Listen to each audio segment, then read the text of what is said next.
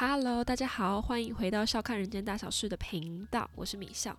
哦，我真的有一种很久很久都没有录音的感觉。但其实会那么久没有录音的原因，是因为就是十二月的年底嘛，然后研究室真的有超级无敌多的事情要做，就是真的有一点就是忙到分身乏术，然后有点忙到不可开交这样。那再加上就是上个礼拜就是刚好也是强碰那个跨年，所以其实那段时间就真的也是蛮忙的。我想说，好啊，那就先。跟家人好好跨了一个年之后呢，我们再来录二零二四年的开春第一集。嗯，其实就是回顾一下呃我的二零二三年，其实真的是过得还蛮精彩跟充实的。那我其实也在想说，虽然我有一些像是照片啊，或是有一些录影等等的一些记录，但我都希望能够有一集 podcast 是比较完整的再去回顾一下二零二三年发生什么精彩又有趣的故事。所以就来吧，我的二零二三年呢，其实真的算是一个。非常非常精彩跟充实的一年，今年就出国了非常非常多趟，然后也终于在二零二三年的时候大学毕业啦！我终于就是脱离了公社系的魔掌。那其实呢，在一月份的时候，我音乐专题的关系，然后就跟我朋友，然后去了日本滑雪一趟，大概滑了四天左右，然后后来也在日本就是多玩了几天，大概是一个礼拜的一个时长这样子。那这其实是我第一次跟我朋友，然后就两个人这样子出国玩，所以其实真的有一种就是自己哇，我是不是长大的一个感觉？尤其是你自己定下机票的那一个刹那，就是我第一次，然后订一个一万多块的东西，我真的是吓疯吓傻了，真的是。而且就是因为这这趟旅程其实都是我们自己安排嘛，包含我们要吃什么，要我们要住哪里等等，所以就是有非常非常多的事情要去解决跟面对。我真的有一种就是天哪，我是新时代独立女性的一个感觉，在这趟就是筹划的一个过程当中。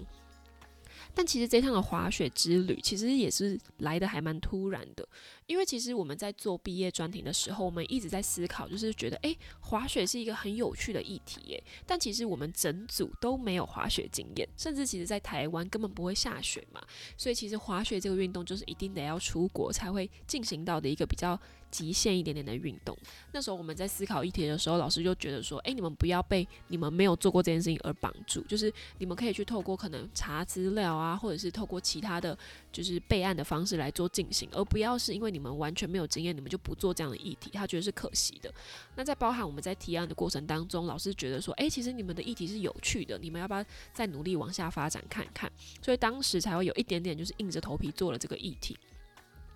那其实真的也是做着做着之后才发现，其实我们自己本身没有经验这件事情，其实很难说服老师，甚至我觉得到后期我们都有一点点难说服我们自己。所以其实，在过程当中，真的经历了非常非常多的痛苦，因为其实就变成是我们只能查资料啊，或者是看影片，但其实你都没有一些亲身经历的时候，你会很难去知道，诶，他到底说的肌肉到底是哪一块，或者是其实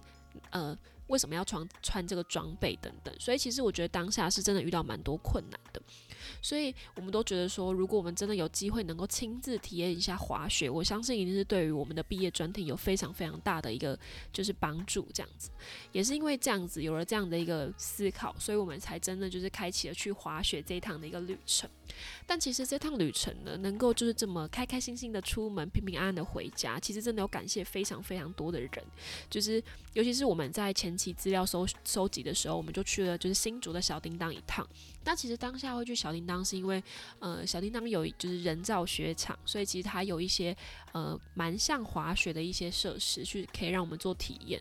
那可是，当其实我们真的去体验之后，我们才发现，其实这样的体验是远远不够的。就是它跟真实的雪场当然还是有一定的落差。然后我们也是在这个体验当中，就是认识了我们的教练。这样，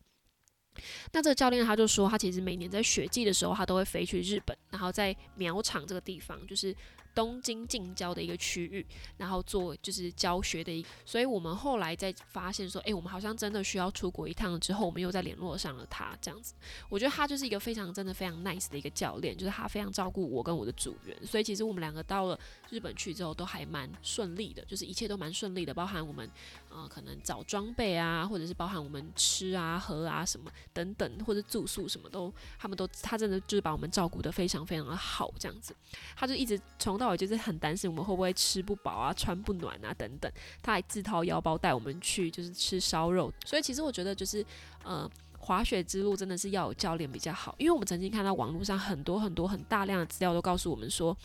你只要摔了几次你就会了，但其实真的不是这样。而且如果你就是自己去那边乱摔的话，超级无敌容易受伤。就是因为教练他会很细节的告诉你说，如果你真的快要跌倒的时候，你要怎么自救。我觉得那个是非常非常重要，就是绝对不是你看个影片或者是你跌倒几次你就学得起来的。那其实我们在滑雪大概四天谷的过程当中，就是真的学到了非常非常多的细节，一些动作啊，或者是呃穿装备的一些过程，然后甚至的教练也跟我们分享他会怎么带学员，因为我觉得在一在做一个产品开发的时候，你可以越完整的了解你的产品。的一些细节其实是越重要的，所以其实我觉得在这个教练他其实也对于我们的专题也是协助了非常非常的多这样子，所以有了带了一些滑雪经验回国之后呢，就真的对于我们专题的设计是更有更加有方向的。那其实呃一月呃不单单只去了这趟滑雪，我后来还有跟我朋友就是去了宜兰玩一趟。就是跟我大学同学有有一点点像是一个小小的毕业旅行这样子，就是非常非常提早的，但是我们刚好找到一个空档，就想说那就一起出去玩一下好了。我们觉得也也非常的不错，所以我们就带着我们的就是毕业服、学士服这样子，然后就在宜兰就是游山玩水，然后呃看山啊、看海啊，然后拍了非常非常多毕业照这样子。然后我们甚至还去了。就是斑比山丘这个景点，我不知道大家知不知道这个景点呢？这个景点就是会有超级无敌多的鹿在那个园区当中，然后他们就是会，只要你有买门票的话，我记得好像就会有给你可以喂鹿的那些饲料什么的，所以大家就是可以跟鹿有比较近距离的一些接触。但其实我后来回去想，我完全不知道为什么会答应这个行程，因为我自己本身就是一个非常非常怕各种动物的人，就是可能猫猫狗狗我也会怕到不行。然后，而且我其实有去过奈良的经验，我其实去过日本的奈良，所以我已经知道很多路的那个状态会是什么。然后我完全想不起来为什么会答应呢？反正总之就是，我们就去了。斑比山丘嘛，然后就有非常非常多的鹿，然后我就当下真的觉得天呐，也太恐怖了吧！而且如果你只要拿过他们的饲料，你身上就有那个味道嘛，所以其实鹿就会一直跟着你。我整趟都觉得说天呐，放我出去，这样就完全不是那种开开心心逛逛景点的那个心情，这样 我觉得真的超荒谬。而且我这个行程，这个就是。回忆，甚至是我去看了照片之后，我才想起来，就是它其实已经完全在我的记忆当中被我 delete 掉了。我觉得真的是太荒谬了。但其实这趟去宜兰，我还是觉得非常非常的好玩。就是我们也去了一些夜市啊，或者是去了一些海滩等等。我觉得就是一个非常非常好的一个就是出出游的一个体验，这样子。好的，那一月份大概就到这边告一个段落。那二月的时候呢，哇！我后来回去看了一下，二月根本就是我今年的一个文艺月，你知道吗？就是二月我做了超级无敌多跟译文相关的事情，然后每一件事情都对我来说是非常非常意义重大的。那二月初的时候就去看了蔡康永的个展，那个个展的名称叫做“我一直替你好好收着”。那因为我去的时间偏比较后期，就大概是呃。展期的倒数几天，然后就真的超级无敌多人，然后又加上在白石画廊，它其实是一个嗯占地并并没有到一个非常非常大的一个画廊，然后所以就是大家都要在外面好好的排队，然后有控制人潮这样子。那终于好不容易排到我跟我朋友的时候，我们就非常开心，也非常期待的进去逛了一圈。那逛着逛着，我就发现，哎，怎么人潮都往某一个地方聚集？我想说发生什么事，就展场突然变得很空。然后我就跟我朋友，就是我们想说，哎，那我们也去凑个热闹，我们也看一下。结果一看，发现天哪，蔡康永就站在我的面前，然后接受媒体的联访，这样子，就是刚好媒体有来，然后想要帮蔡康永做一个有点像专访的一个概念，这样子。所以我就真的，他就活生生的蹦在我的面前，然后我就看到蔡康永在，就是。谈吐啊，蔡康永在介绍他的作品等等，我觉得是一个非常非常有趣的一个经验，就是让我觉得说，天哪，台北真的是一个超级无敌梦幻的地方，然后也在台北好像是任何事情都会发生这样子，我觉得超酷，因为我从小到大就超爱看《康熙来了》，就虽然我并不是在《康熙来了》最高峰的那个那个年纪诞生的，但是他的后期我都有很认真在看，就是甚至。后面的时候，我也有在网络上看一些他们的全集，我觉得就是，嗯，康熙来了也是在我的生命当中占了就是小小的一部分这样子，所以我也是非常非常喜欢这个节目，所以能够看到蔡康永这件事情，我真的是惊呆，就是觉得天呐，怎么会？就是非常非常意外的一个收获这样。那其实遇到蔡康永之之外呢，我还非常非常意外的就参加到了林怀民跟吴念真对谈的一个讲座。这件事情，我现在回想起来是觉得超级无敌梦幻。我不知道大家对于林怀民跟吴念真这两个人熟不熟悉？那林怀民呢？呢，他其实就是现代舞团云门舞团的一个创办人，所以其实这个名字大家应该耳熟能详。可能你可能国小的时候或者国中的时候，你可能听过他们有巡回演出等等。那吴念真更不用说了，他其实就是绿光剧团的剧。的一个团长，所以其实他们都算是我在艺文界非常非常熟知的两位大佬。所以那时候我在网络上看到他们要联合办一个讲座，然后而且只办一场的时候，我就觉得说天哪，如果可以，我非常非常想去看。所以我就是看到这个链接之后，我就立刻马上报名。然后我还等了一下，才发现，哎，我好像报名成功，我就觉得很开心。然后并且把那一天留下来这样子。然后没想到呢。当天我到了现场才知道，哎，原来这个活动是需要抢票的，是并不是这么容易，就像我这样随便填一下资料就就可以来来了。所以其实，在现场是有非常非常多的剧迷或者他的影迷是在现场等候补的。所以我当下想说，天哪，我怎么那么幸运就可以就是排到非常前面的位置，然后在一个非常视野非常好的位置，然后听他们的讲座，这样我就觉得我真的是一个超级无敌幸运的人，然后能够听到这场。呃，就是演讲或者这样讲座，我觉得，呃，他的场地啊也找得非常非常好。他其实是在两厅院的一个中庭，然后做一个办办这样的活动。然后整场的年龄层其实稍稍的长了一点点，大部分其实都是可能年纪上都会是我的叔叔阿姨、伯伯的那个年纪，就是其实年龄层比较偏高一点。所以我其实我一个大学生在这个这一群人里头就显得非常的唐突跟奇怪。大家想说，诶，这么年轻的人怎么会来听这个讲座？这样，但其实我自己听的超级无敌感动。就是我觉得天哪，好赞！而且整体的氛围很好，就是很像一场梦，你知道吗？然后因为我跟他们两位大师的距距离是非常非常近的，然后你就会觉得说，我怎么可以那么幸运的听到这场讲座，而且还不用钱？我就觉得听了超级开心，所以后来我听完这场讲座之后，我就立刻马上冲去成品，然后买了林怀民的那本书，叫做《新传新传》的这本书来看。那其实，在里头真的是受益良多，我也看到了很多，就是可能林怀民在经营一个舞团，他背后的一些思想，或者是他遇到了国呃台湾可能在国际上受到一些委屈等等，他自己其实心里是怎么想的，然后包含他是怎么用舞蹈在跟这个世界上做沟通。我觉得这是我看完他的书一个最。最大最大的收获。虽然我自己本身对于现代舞真的可以说是一窍不通，就是我完全也没看过几场演出等等，但你其实仍然会被就是林怀民对于台湾的这种爱，然后而深深的感动。所以我觉得其实，嗯，他其实也让我觉得一个人的文化底蕴是非常非常重要的，因为你听他们的谈吐，其实你就会觉得，哇，他一定是桑巴迪这样子，只就你会有这样的感受。所以我觉得。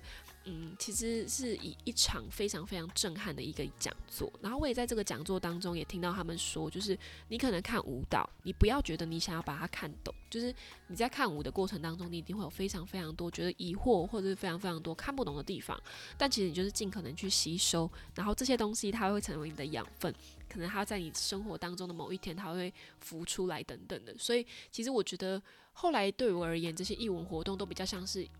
一个收集的感觉，就是我收集这些人的思想，我收集他们给我的养分，他们呃这些养分或者这些思想，未来有在某一天可能在我的生活当中，或者在我的生命历程当中，我是可以用的用得到的。所以其实我后来在面对艺文活动，我都比较是呈现这样的态度，就是我不要期待这场演出可以带给我多大的震撼或者多大的能量，而是这些东西他们都可以成为我未来在面对生活或者未来在面对这个世界的一些。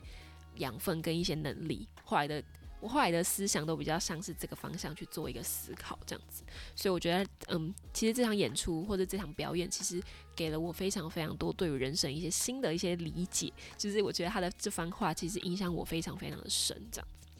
那其实二月呢，包含刚刚讲到这场讲座之外，我还就是看了一场我非常非常值得拿来缩嘴的演出。天哪，我二月真的过得超级无敌快乐的。就是我二月的在二月大概二月底的时候吧，我还去看了伍佰的摇滚歌剧《成功之路》这部这这一场就是舞台剧的一个表演，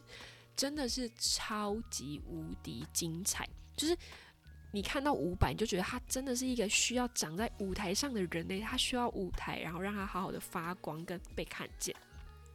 因为其实伍佰他包含他的情绪啊，或者是他歌曲的一些渲染力，你真的是会被他吓到。就是他的歌真的是。一放下去，然后全场开始一起唱，就是那个感受，其实我觉得是非常非常磅礴跟震撼的。而且你会感受到，其实你身边的人都非常非常开心，就是包含我们在他的就观众席，我们有看到有一些可能年纪比较长的一些北北啊，他们一听到伍佰的歌，也立刻马上就是就动起来，然后开始摇摆什么的。我就觉得其实音乐的渲染力是非常非常强大的，然后而且它它会让整个气氛。变得非常非常的活跃，我觉得真的是超级无敌无敌开心的一件事情。然后我也真的见识到伍佰的演唱会，他真的是很像一个大型 KTV 的感觉，就很像你去钱柜哦，就是他完全都不会唱，然后就都给观众唱这样。我觉得超好笑，因为我之前曾经在网络论坛上，然后看到有人在。微微在讨论这件事情，就觉得说，哎，五百纳安呢，就是我付了这么贵的票钱，然后你给我每次你都不唱，这样他可能就唱前面那一段，然后后面副歌全部都给观众唱。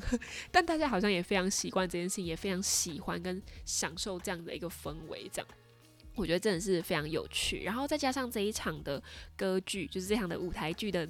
男主角是凤小岳，所以。天呐，我真的是吓傻！他真的是一个本人超级无敌帅，然后身他的身材比例超级无敌好的一个演员。然后我也有在就是后嗯后续的一些专访看到伍佰在讨讨论说，诶，你这么多的演员，你为什么会相信凤小岳？你为什么会找凤小岳来演？因为这这个角色其实并不是那么的容易嘛，你需要有很多的起承转合。所以，那你为什么会做了这个决定？然后我觉得，嗯，伍佰的回回答非常非常真诚。他说。嗯，他其实，在凤小岳的身上看到了很多单纯跟真诚的影子，然后他也觉得是这个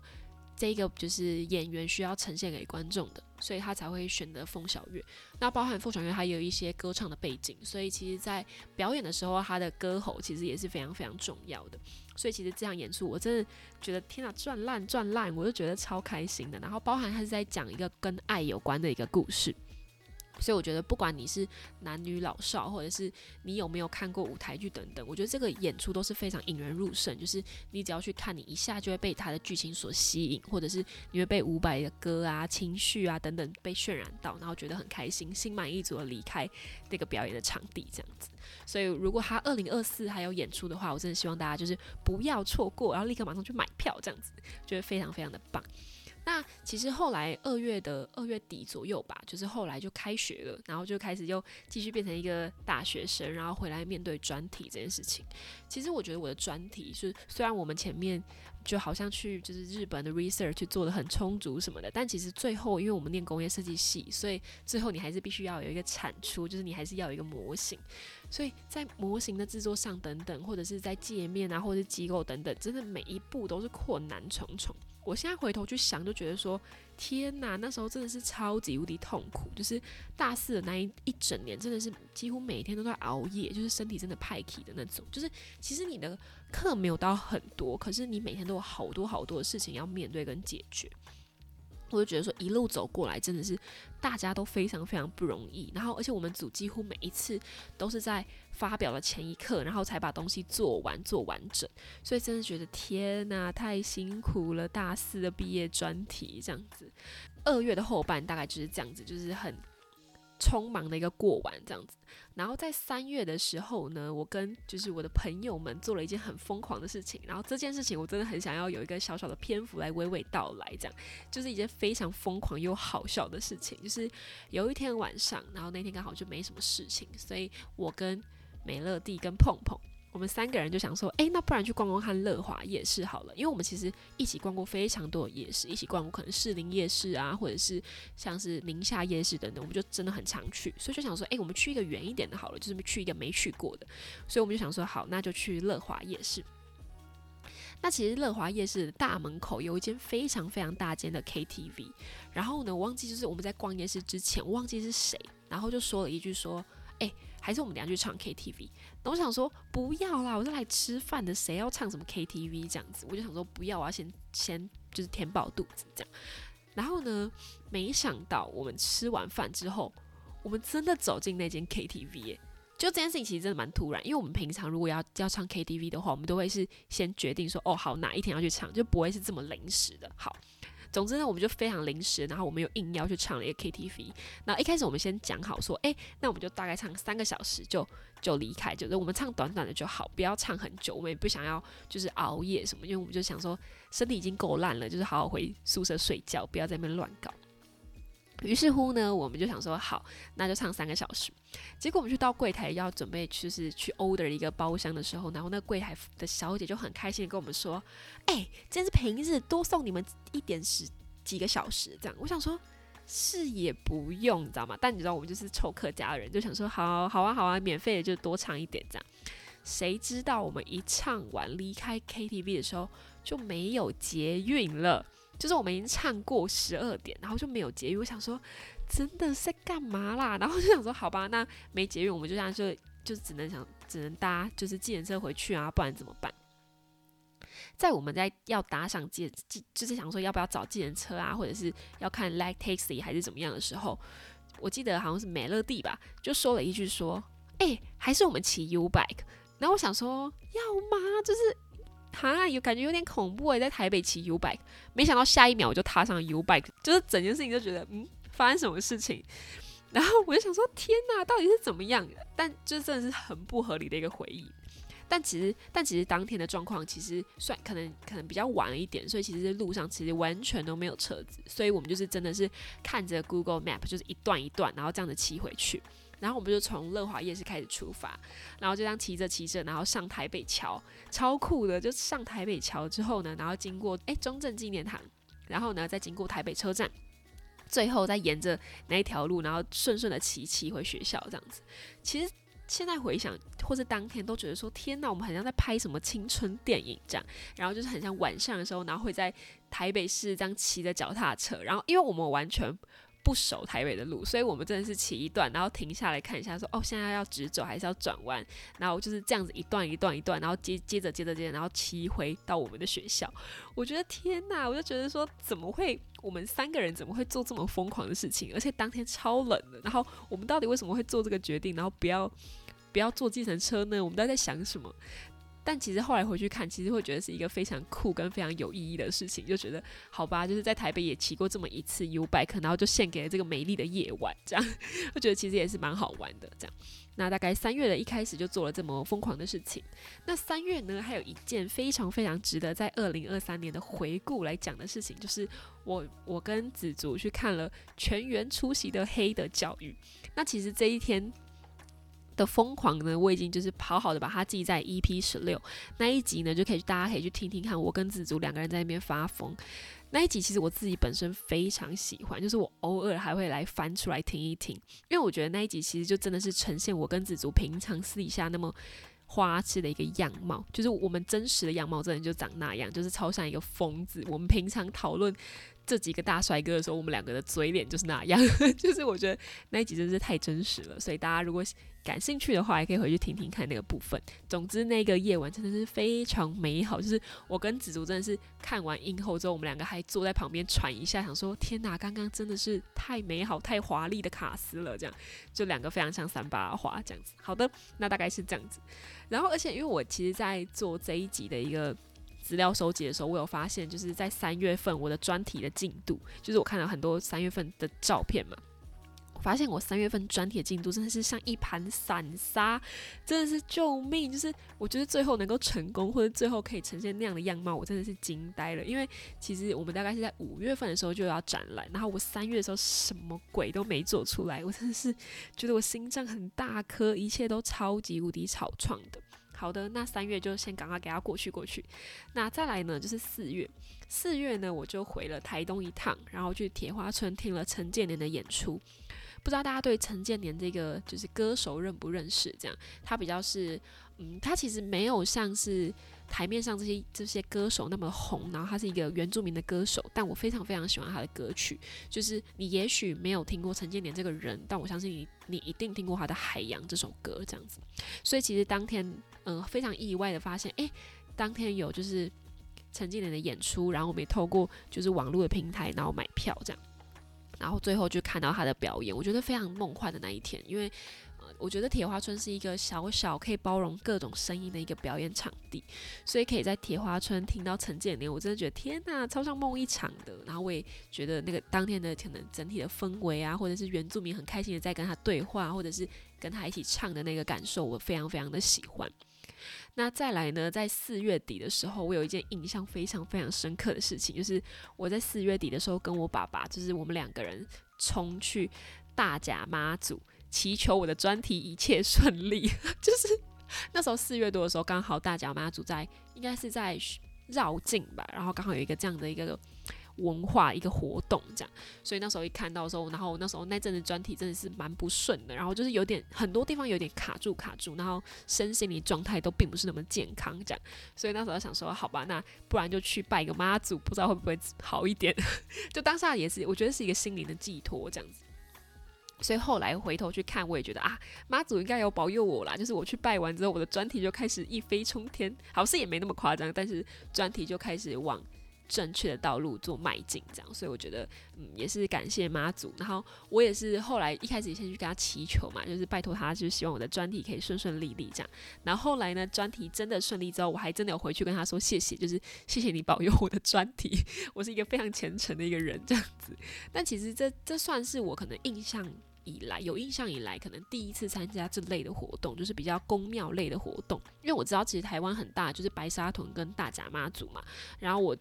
我有点忘记我有没有参加过白沙屯，但是大甲妈祖这应该是我有印象以来第一次去参加，所以我觉得其实蛮有趣，因为当下真的很像电影场景，就是这路上就会有很多辣妹在跳钢管舞哦，我觉得超酷，而且是很 local 那种，他们就会放电音，然后就是会开那种很大台的那种卡车，然后在那边懂吃懂吃这样，我觉得超酷超震撼，而且路上都会有很多就是那种热心的民众，他们就是会给你水啊，给你香蕉。刀啊，给你东西吃啊，就都不用钱，都超好。就是你会觉得台湾的人情味真的是有够赞这样子。但我觉得就是一个非常非常酷的一个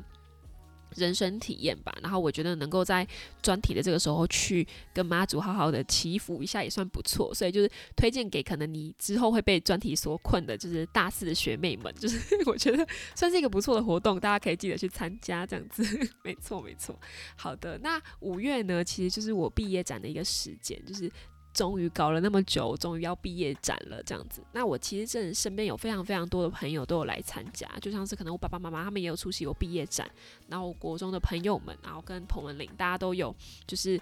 把那天好好的空下来，然后来我的毕业展看一下我这一年到底在搞什么鬼这样子。所以其实我觉得能够在展场看到大家，我真的觉得超级无敌开心，就是有种有种就是大家把我放在心上的感觉，我就是有点吓到这样，但我就觉得很。很快乐，这样我觉得能够跟大家分享我毕业的成果这件事情，我自己也是感到非常的骄傲，这样也觉得很开心。希望大家不会就是失望啦，对我的作品这样。但我觉得这一路走过来的一些辛苦跟煎熬，我真的是只有就是我跟我的组员们，我们彼此知道，跟彼此可以慰藉对方，就是。真的太辛苦，然后也真的很多事情都会觉得说，诶，怎么会做不好，或者是我们的能力真的只能做到这样吗？就是我们一直有这样子的一些身，就是心里的一些挣扎这样子。然后我也真的是非常非常感谢，就是一路以来陪我走过专题这这段地狱的一些人，就是可能我大学的朋友啊，或者是我的家人们啊什么，就是我真的很常在做专题，然后在可能半夜的时候，然后收到我朋友的讯息，或者是收到。我爸爸妈妈的讯息就是他们会说啊，你有没有吃饭啊？你最近过得怎么样？什么我都都觉得超温暖的。而且我有很多就是你跟我一样念设计系的朋友，就是我们好常在两三点的时候在就是传来之类的，就是我们都知道彼此可能现在还在挑单夜战这样，所以我们就是很常在半夜的时候问一下说，哎，你最近怎么样？就是你还好吗？这样，然后就是大家都会秒回，就是 大家两三点的时候怎么都还醒着，就是希望大家可以赶快脱离就是这个泥沼这样子，真的是太辛苦。然后因为其实我一开始是先进行，先有一个毕业展，然后后面才是在就是新一代有做展出这样，所以其实，在一开始在毕业展的时候，我们的模型上其实还有还是有一些地方没有到很好，就是还是有一些。小小的美感是可以再做得更好的，所以其实我们在展完之后呢，我们在新一代之前，我们又进行了很多的处理，就是包含我们的小卡或者是包含我们的模型，我们都有在重新做设计跟重新做一个规划这样子，而且像是机组的部分，就是。在一开始毕业展的时候，我们机组有有时候还是会不太好，就是有时候还是没办法动。我就觉得说，天哪，真的是快疯！我们真是被这个机组搞死，就是跨领域真的是把大家都搞到快要发疯这样子。但还好，在最后的最后，就是我们在新一代的时候是有非常完美的一个展出的。我真的觉得。就是老天有保佑，就是还是算是非常非常幸运，可以走到这一刻啦。然后到最后，他的东西真的就是有动起来这件事情，我们整组都感到非常非常骄傲，也很开心。然后包括我们在可能在新一代的时候，也有很多人很肯定我们做的东西，或者是老师们甚至也有说，他觉得我们的议题是非常非常有趣跟有发展性的。所以其实我觉得听到这些东西，都觉得以前的辛苦就值得了。因为我觉得真的，一路走过来，真的有太多心酸血泪，真的是你没有办法用言语形容。就是你已经，就是你会觉得，真是身心俱疲到一个极限，就觉得哇天呐，我真的受够这个蛙哥了这样。但其实你当你最后的展出被大家所肯定的时候，你又觉得好啦，我好像又可以了，就是会一直有这个心理的挣扎在这样子。所以毕业专题真的也算是非常辛苦的一年。然后我也好多次回去看照片的时候，才觉得说，哎。原来那是今年的事情，就那个痛苦值真的是太大，大到我已经快要觉得那好像是好久好久以前了这样子。然后在新一代的时候，其实我有非常非常多的老朋友来看我，就是我觉得大家就是千里迢迢的什么从高雄来啊，从新竹来看我，我真的是吓傻。我觉得天哪，我怎么我何德何能可以让大家这样子这样子奔波，然后就是为了来看我？可能二十分钟这样子，就是我那时候知道阿嘎还从就是他高雄，然后杀来台北看我，真的是老泪纵横。就是我觉得天哪，太感动了。然后还有可能像是紫竹啊，或者是呃，可能阿甘之类，就是其实蛮多人啊，或者是。雅竹等等，就是有真的很多人来看我，然后我就觉得有点吓到，想说大家怎么对我那么好啦？这样，然后还有一些学长姐、学弟妹等等，我就觉得算是非常非常感谢大家，就是帮我放在心上，祝大家就是身体健康。诶，现在开始变成一个祈福频道，发生什么事情这样？所以我就觉得能够在新一代看到每一个朋友都觉得非常非常开心，然后也觉得很希望我没有让大家失望，就是很希望大家没有就是买了一百五十块的票价，然后进来看我的展，想说你在做什么？希望没有这个时候，就大家表面上看来都蛮开心的，是应该是真的吧？就是，对啊，对，我就觉得其实很开心。那其实六月的时候还有紧接着就是毕业典礼，所以其实五六月那时候真的是超级无敌忙的，就是你的展做完了之后，然后后面就真的是接着毕业典礼，然后也有很多事情要处理，这样子。那其实，在我的毕业典礼之前，我也有花很多时间去出席我国中朋友的毕业典礼，因为真的是全台跑透透那种，什么桃园啊、台中啊，我都去这样。因为我觉得毕业典礼算是人生当中一个非常非常重大的一个时刻，就是极为重大的日子，我也要出席这样子。所以就是我的朋友毕业典礼，我如果时间上允许的话，我一定都会去看一下他们这样子。我觉得他们也是我生命当中很重要的朋友，所以能够参与这个时刻，我觉得也是无比有意义的这样。那其实我在我最后，在我自己的毕业典礼的时候呢，我还就是搞了一个叫做时光胶囊的一个活动哦。这个痛苦值真的是太高，我必须得要就是花一个篇幅来小小的说一下这件事情。其实会有时光胶囊这个活动呢，我们其实已经预谋已久，就是我们在开始。做毕业制作的时候，我那时候就请就是所有的同学来写写一个叫做“时光胶囊”的一个，有点是一个纸条吧。然后那个纸条上就会有很多的问题，就是包含去问你说：“诶，你大学四年来，你最好的朋友是谁啊？或者是你大学四年来，你最想要对自己说的一句话是什么？”然后有非常非常多的问题可以请大家做一个小小的填写。那填写完毕之后呢，这个纸条我们会收起来，就是会把你有点是帮你埋藏的一个感觉。然后你的埋藏之后呢，在毕业典礼的时候，我们会把这一份东西再交到你的手上，然后有点是你一年之后你再打开你的时光胶囊的感觉。但其实这个东西呢，我们是会把它藏在你的椅子底下的，所以我们会在先让所有的同学们先看完呃今年的一个回顾影片之后呢，有一个桥段就是希望大家呢能够把这个时光胶囊交给你的朋友，所以它并不是你不是在椅子底下就是你自己的哦，是你要拿给你可能。在这大学四年里头，你很重要的朋友，然后所以就是我们还要特别去安排说，哎，谁跟谁是好朋友，所以他们两个要交换，还是他们要交给谁这样？所以其实我们前期有做了非常非常缜密的一个工作，然后也去思考说，谁跟谁是好朋友，谁换给谁不会很尴尬这样子。但我觉得这件事情是非常非常有意义的，就是如果我拿到我朋友送给我的，我朋友交给我的一个时光胶囊，或者是。嗯，有一个可以说拜拜的一个很适适当的一个环节的时候，我觉得是一件非常别具意义的一个活动，这样。所以到最后的时候，我就有点蛮坚持说，诶，我想办这个活动。如果在毕业典礼的时间上允许的话，我希望可以有这个环节，这样。那后来经过了很多的讨论之后，他们就说好啊，那就给我们一个小小的时段去进行这一个处理，这样。那所以就是放了一个非常感人的一个影片之后呢，我就最后请大家摸摸自己的椅子底下，然后有一封信，然后请你交给这个信的主人这样子。所以就当下虽然场面看起来有点混乱，因为大家在走动嘛，然后你可需要可能去移置，然后把这个东西给他这样子，给你的伙伴这样子。但其实这个环节，呃，就大家当场的反应，然后以及可能我也有收到，可能主任也是当场就直接走过来跟我讲说，哎。这活动办得很好，你是谁想的？什么？就觉得其实收到这些这些反馈，我都觉得非常非常的骄傲跟开心，然后也非常非常谢谢我的组员们，就是。这么努力的配合我去进行这么多其实非常非常麻烦的一些活动，但我觉得这些意义或者是这些暖流，都希望大家可能未来你在打开你的时光胶囊，或者是你可能翻箱倒柜，然后找到这份时光胶囊的时候，你可以想起来的。所以这才是我就是这么努力想要办这个活动的一个初衷，这样子希望可以跟大家好好的分享，然后也觉得这是一件我毕业典礼当中我做了，就是或者是我以后去回头去看，我会觉得是一件很开心我有做的事情。嗯，大概是这样子。那六月呢，其实就大概是在这些可能跟同学们的吃饭啊，或者是呃跟朋友的一些回顾之之旅等等，就大大概六月就到这边告一个段落。那七月的时候呢，七月其实，嗯，其实我觉得七月，我自己现在回想起起来，其实七月对我来说也是一个非常非常意义重大的一个月份，就在二零二三年里头，因为我七月的时候，我跟着学校办的就是游学团，然后到了美国一趟。所以我就是七月的时候，我算是自己，然后在美国生活了二十天这样。虽然有朋友，但其实我觉得你跟朋友啊、跟同学去的感觉，跟你跟家人去的感觉，我觉得是截然不同的。那其实那时候，嗯，要决定要去美国的时候，其实我完全身边没有朋友要跟我一起去，所以就是我那时候就在，其实有在犹豫说，诶，我真的要去吗？可是那时候我家人就说了一句说，如果你未来要去。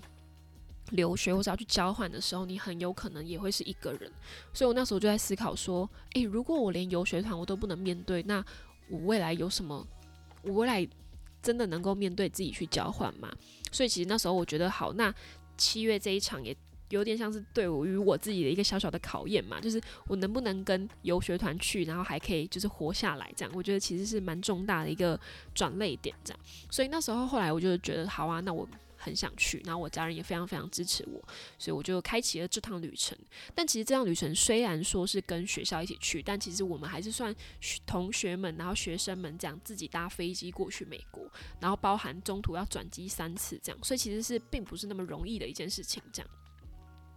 那后来呢？我们就真的转机飞过去啊，然后也经历了很多的波折啊，然后也被滞留啊等等。但我们都是用我们那破破的英文，然后很努力的面对，然后把这些事情都解决完。所以我其实当下在解决这些事情很琐碎的事情的时候，我都觉得有一点，诶，我好像又在更长大了一点，因为很多时候。当真的没有人可以处理，或者是没有人知道怎么处理的时候，你真的要努力的挺身而出，然后去为这个团队发声，或者为这个团队做沟通。我觉得并不是一件那么容易的事情。再加上我们人在异乡，你对于可能英文的程度的熟悉已经没有那么熟悉了，但你又要为为了自己的权益去做一个抗衡，或者去做一个对抗，这件事情其实是困难的。但我觉得我有在这这些的训练当中，或者这些的经验当中，去获得很多很多可能。社交的能力啊，或者是我获得很多，我要怎么跟人家 fighting 的那个那个力量，我觉得其实是非常有趣的。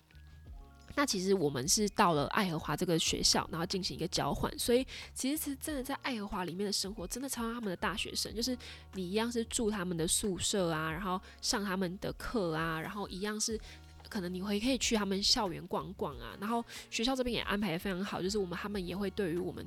有做很多爱荷华大学的一些。巡礼啊，就是会带我们去认识每一栋建筑物的历史，或者是每一个系所他们在做什么东西，甚至他们那边有一些像是畜牧科的这种东西，就是跟养殖比较相关的。那其实他们还会有产牛奶啊等等，我都觉得超酷的，就是你可以真的去体验美国人的大学生活是长什么模样的。我觉得那些东西都是在你在台湾，或者是你只是看可能 YouTube 影片上当。这些其实都是非常非常难得到的，所以就我觉得这个经验对我来说真的是太难能可贵，以及来的非常非常的是时候这样子。然后我们甚至也是透过，就是因为我们有认识，就是爱荷华里头的学生，然后他们也非常非常热心，然后也跟我们玩的非常好。然后他们甚至还带我们去射击，诶，就是美国有那种休庭的文化，然后我们就真的跟着他们，然后到山上，然后他们有就是练有点靶场这样子，然后他们就带枪，然后我们就在那边练。这边 biu biu biu biu 这样，我觉得超级无敌酷。就是这个经验真的是，如果你没有跟那些同学生们混熟，是不可能拥有的。这样，我觉得是非常非常有趣的一个经验。然后，而且我们还有真的有机会，就是可以到就是美国人的那种超大的房子里面去烤肉。这样，我觉得超级无敌酷诶，因为我们刚好有一个老师，就有一个台湾的老师，然后在爱荷华教书，所以我们后来呢就去他的。就是去他家，然后有一个烤肉的这样子。然后我觉得美国的房子是每一间都超像 TLC 频道里面一头那样子，就是它一定都是会有一个很大的壁炉啊，然后一定会有钢琴啊，一定会有一个很大的后院啊，可以烤肉的后院。然后他的楼下就是他的。呃，B one 这样，他的 B one 都一定会有撞球台啊，甚至我们去那个老师家里，它里面还有酒柜什么的。我觉得天哪，就是这些东西都跟我们在台湾的生活模式是相差非常非常远的。我觉得其实超酷，就是觉得有点去美国去开开眼界，去看看别人的生活是什么样子的。我觉得是一个非常非常酷的体验。那其实我们在爱荷华大概待了两个礼拜左右的时间，然后后来呢，我们就飞到旧金山。那其实飞到旧金山之后，我觉得。去旧金山也是一个 有点大开眼界的一件事情，因为其实旧金山我在去之前我就知道那边的毒品非常非常的泛滥，就是包含他们，他们甚至旧金山有一些区是你甚至在可能旅游频道什么，或者是有一些旅行社都会很强烈的告诉你说那些区域就是不要去，那几个街道就是不要经过，因为他们那边就是真的会非常游民啊，然后都直接睡在路上啊，甚至他们会搭帐篷等等，就真的像我们在 YouTube 上看的一样那么的夸张。然后我们一到就旧金山之后，我们一出的那一出它的车站，你真的是那种大麻味是袭来的那种，是真的是整个城市都是大麻味。然后你走在路上都有人在施打毒品什么，就真的是夸张程度真的是这样。我就觉得天哪，就是怎么会就是这个世界上有这样的一个地方，甚至它还是在一个这么繁华的一个城市当中。所以我觉得其实是非常非常非常非常有趣的体验。然后我们也去了他们可能他们的超市啊，你真的会遇到那种。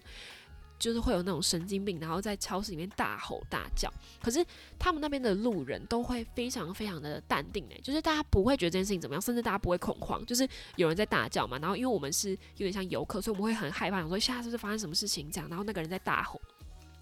可是那边当地的。旧金山的人啊，或者是当地的美国人，他们都好淡定哦，就是他们就继续买他们的东西，然后不会，甚至他们连看他一眼都不会。我觉得这真是有点文化冲击，然后他下一秒就会立刻马上被警卫架出架出那个超商这样子。但这他们那些人是非常非常习惯美国就是有这些人的存在，我觉得超级无敌无敌酷的，因为你在台湾你不会遇到这样的事情，可是你在美国这些事情是每天都在发生，每天都在上演，甚至大家觉得很习以为常。我觉得就是有点有点吓到，可是我觉得就是一个非常非常酷跟非常非常真实的一个文化体验，所以我觉得就觉得说，哎，还好我有去呢，就是还好我去这趟美国行，就是其实我觉得是收获非常非常的多。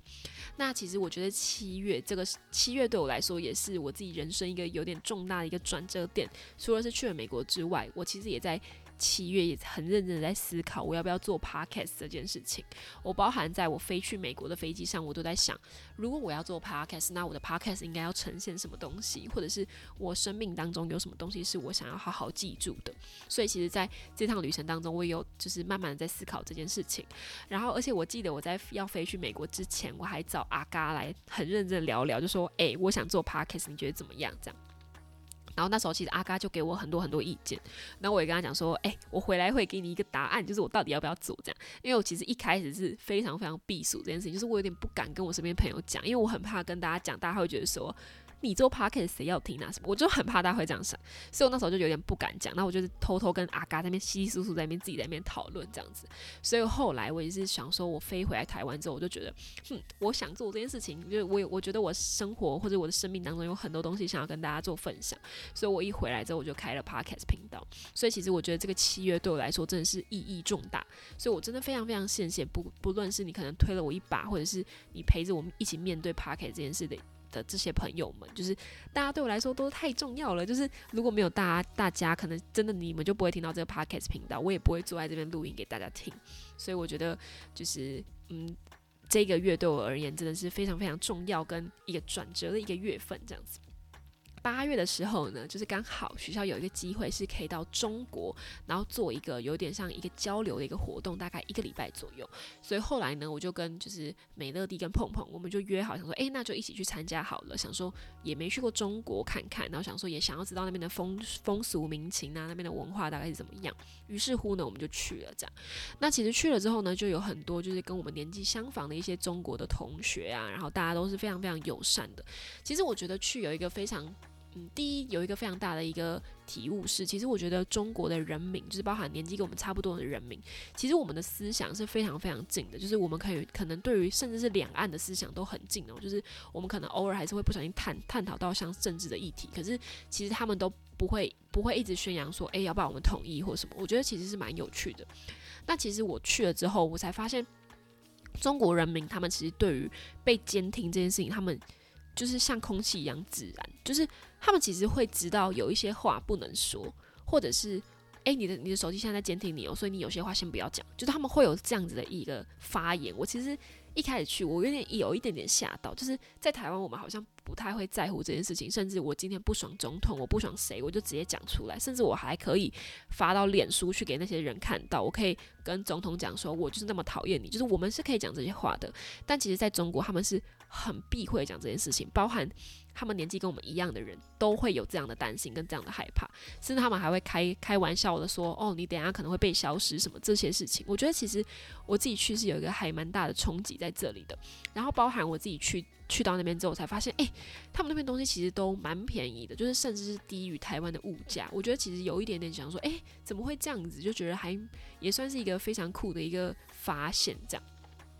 那其实我在中国那些所见所闻啊，或者是我去了哪里啊，做了什么事情，吃了什么东西等等，我都有跟美乐蒂，然后录成一集 podcast，然后放在好像前几集吧，就是非常前面的一个集数，大家可以回去听听，那边有非常真实的一些对于中国行的一些想法，就是大家可以好好去听一下，然后听一下我们在生在台湾这块土地，我们拥有的自由是多么多么可贵的事情，这样子。好的。那大概是这样子。那九月的时候呢，我就变成一个理所当然的一个研究生，就是九月就开学了嘛。然后后来就是有继续想说要念，就是设计的一个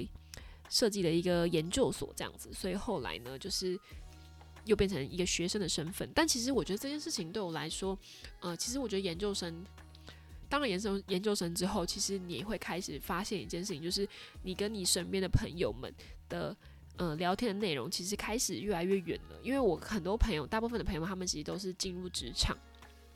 所以其实大家现在在思考的议题就是，诶，我的薪水现在多少？我的三节奖金多少？然后我一个我我的工时什么等等，大家其实在思考都比较像是这个面向，或者是他们问说，诶，那你要怎么去上班？你你上班的工工作环境、工作氛围什么？他们开始在讨论都是这个部分。然后你就只是一个研究生，然后还在那边每天在思考说我的作业做不出来。就是我发现其实这个时候就会有一点大家的生活开始出现了一个比较迥异的一个状况嘛。但我觉得没有什么好跟不好，就是每个。人自己个人的选择，但其实我觉得就是会开始有一点点就是离大家有点远的感觉，因为他们就会觉得说，哦，你还是一个学生，你还可以领学生票这样子，就会觉得啊，那也阿内这样。因为我其实身边大部分的同学都没有念研究所，所以其实我就算是团体内比较奇怪的存在，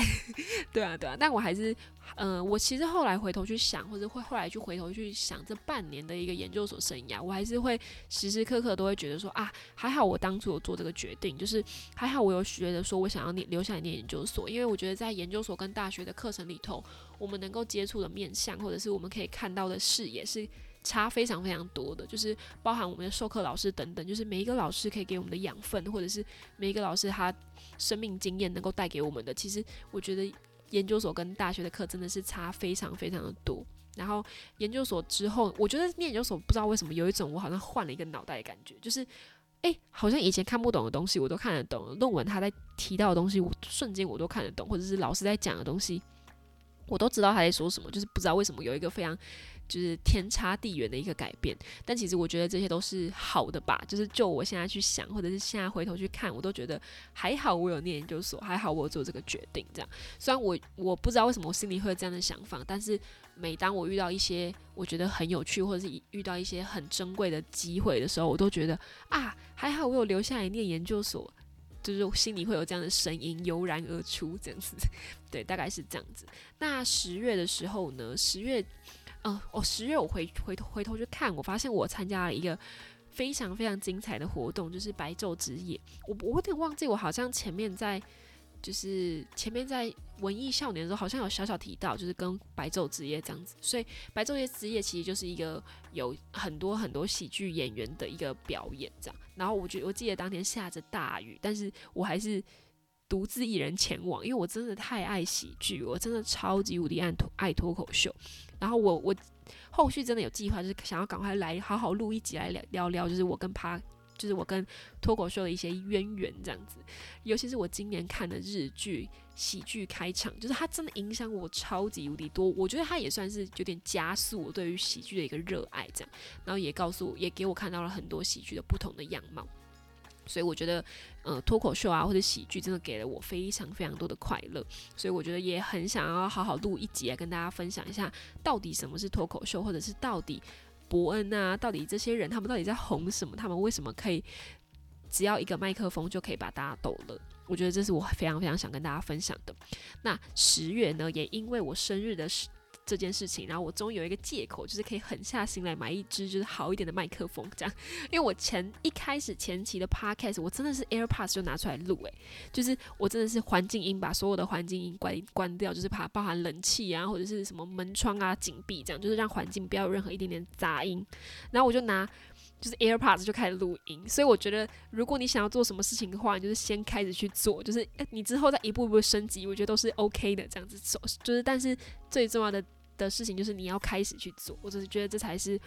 嗯，我今年来的一个非常非常重大的一个体悟，这样子。所以后来呢，我就想说，好吧，那我还是买一支好一点的指向型的麦克风，我相信这样对我的录音会更有帮助，这样子。所以后来就买了一支麦克风，在十月的时候。那十一月的时候呢，我就看了非常非常多场的金马影展，然后也听了金马论坛，然后我前面也有一集在认真在聊这这些事情这样子。然后我十一月的时候，我也有一个人冲去华山看蔡明亮的日子。然后我其实呃，我不知道大家对于蔡明亮熟不熟悉耶，但其实我自己是非常非常喜欢这个导演的。就是虽然我老实讲，就是他的片有时候我真的也是会看到想睡想睡觉，或者是会觉得说。哎，你这个长镜头到底要拍多久？但其实我觉得我在他的电影里头还是有得到很多很多对于生命不一样的理解，就是包含他一开始拍的啊水的三部曲啊，或者是他后期比较译文的一些片，他后面的片几乎都没有对话，哎，就是我被他日子这部片吓疯，就是他几乎没有对白，哎，然后他就是一直在拍可能李康生跟亚农的生活而已，就是。对，我就觉得说，天哪，怎么会台湾可以包容一个这样子的电影，甚至你还会被这个电影感动？就这件事情真的是太奇怪了。就是蔡明亮身上是不是有什么魔力？这样，我觉得其实是非常非常有趣的。然后，我觉得蔡明亮的电影就是他需要你花很多的精力去看，可是我觉得你看完之后，你会得到一些一些的体悟，我觉得是非常有趣的。然后，如果大家对于蔡明亮很感兴趣，可是你不知道怎么入门的话，我就是非常建议大家可以先看。青少年哪吒，就是我记得那好像是李康生的前几部片吧，然后那部片我我自己非常喜欢，然后他的包含他的剧情啊，或者是对于整个台北拍摄的一些视野，我都觉得跟我看过的其他台湾的导演差非常非常的多，然后也觉得他想要传达的东西跟。它里里头的一些莽撞，我觉得都超酷诶。就是我我自己非常非常喜欢《青少年哪吒》这部片。那如果你看过一点的李康生，你还想要继续看他相关的电影的话，或者是你很喜欢蔡明亮的话，我也很推荐你去看《爱情万岁》。就是我觉得这也是一部我觉得看完也觉得嗯有点吓到的片，尤其是最后杨贵妃狂哭的那段，就是会觉得说天哪，他怎么可以把一个演员就是有点折磨到这样子，然后最后他去表演。就绽放那么美美丽的光芒，这样，我我觉得很难用三言两语去跟大家介绍蔡明亮的电影，因为我觉得那真的太难，而且我觉得蔡明亮的电影是需要有一个一个 flow 带你带你进去的，就是 喂，我不知道怎么讲诶，就是我觉得蔡明亮的电影又跟侯孝贤的电影有有差很多，就是我觉得侯孝贤的电影是比较生活一点点，就是你可能对于呃，你可能喜欢一些比较复古的东西，你可能就会比较近的去。侯孝贤的电影，但我觉得蔡明亮完全不是，蔡明亮完全就是一个很独出一格的一个导演，就是他跟任何人都差很多，然后他自己一个人就好好的长在那边，然后他有一群非常忠实的观众，我觉得他是一个非常非常酷的一个存在，所以而且他也是一个非常具有人格魅力的导演，就是我去听了他两场影后，然后即便他讲的话好像你乍听都会觉得说，诶，跟剧情有什么关系，或者是。你到底在拍什么？就是你可能乍听都会有这个感觉，可是他的话都是让你反复咀嚼之后，就觉得啊，原来他想跟你说这个，或者是原来他其实在这个场景里头，他看到的是这个。所以其实我觉得他是一个非常非常有吸引力的导演，所以也很希望，也很推荐大家可以去看看他的一个作品这样子。所以我真的可能不管是。看金马影展，或者是看蔡明亮啊的电影等等，我我真的会很常在深夜的时候会觉得说，天哪，这世界上有电影真的是太棒太好了，就是会觉得说，这个世界上有这些东西可以看，或者是你可以看看别人观点里的世界是怎么样的时候，我真的觉得太美好了。然后也觉得说自己有很多东西可以被这些电影给接住，这真的是一件无比幸运跟快乐的事情，这样子。那在十一月的时候，我也非常非常意外的，就是能够去到经典设计奖。不知道大家对经典设计奖熟不熟悉？但经典设计奖其实就是，你可以把它想象成台湾设计界的一个奥斯卡奖，这样子，有点像这样，就是台湾每年都会去选出，诶，有什么作品是。年度优年度最佳设计奖这样子，就有点像这个感觉，就是你也可以把它思考成有点像是设计界的一个金马奖这样，然后就会有非常非常多的设计大佬出席，然后会有一些很知名的设计师，他们都会来，就是来投稿啊，然后去竞选出今年的最佳设计这样，所以是一个对于设计人来说非常非常隆重的一个场合。那其实在这个场合当中，有一个很幸运的事情是。居然看到了安普的现场演出，就是我是一个非常喜欢安普的，就是音乐的一个人，就是包含他的他的歌啊，或者是他自己个人的思想等等，我都非常非常喜欢。所以能够听到他的现场，我真的觉得天哪，好像在做梦，你知道吗？就是我觉得哇，怎么可以那么幸运？